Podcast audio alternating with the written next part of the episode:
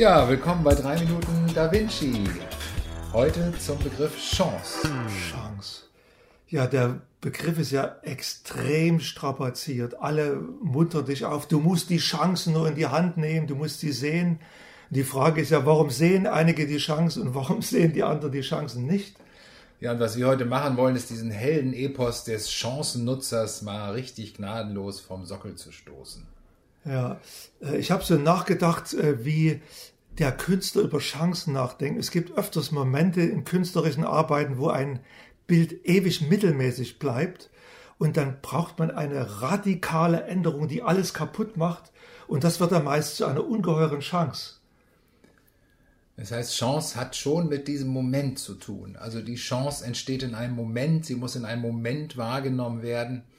Und insofern könnte man natürlich verleitet sein, sich immer auf diesen Moment zu fokussieren, auf diesen Moment zu warten.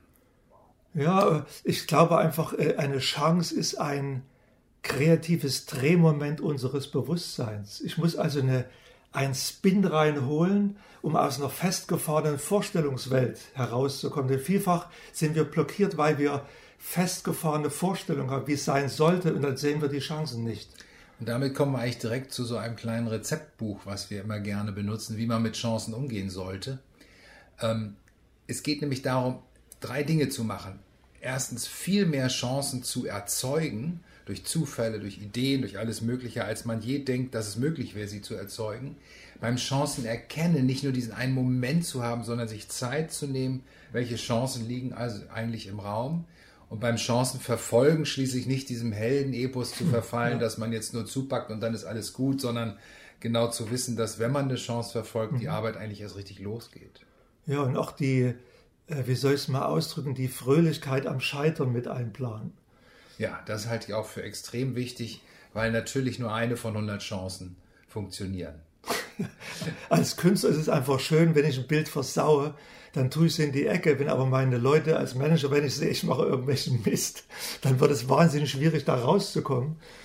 Und äh, die Frage ist ja, aber wenn ich das als eine Kultur einführe, also auch das Scheitern als, als fröhliches Fest der Veränderung, macht das wahrscheinlich mehr Spaß. Aber das ist eine Kulturfrage.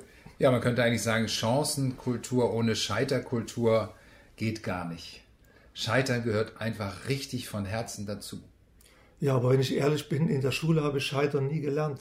Ja, dafür gibt es ja das Da Vinci-Team, dass man Scheitern genau. fröhlich lernen kann. Ja, genau, das haben wir schon öfters vorgeführt, wie wir so grandios gescheitert sind, oder? genau. Aber wir haben viel Freude dabei. Ja, und wie wir auch jeden Scheitermoment in Workshops fröhlich konnotieren und einfach merken, welche, welche Potenziale und welche Chancen eben da drin stehen.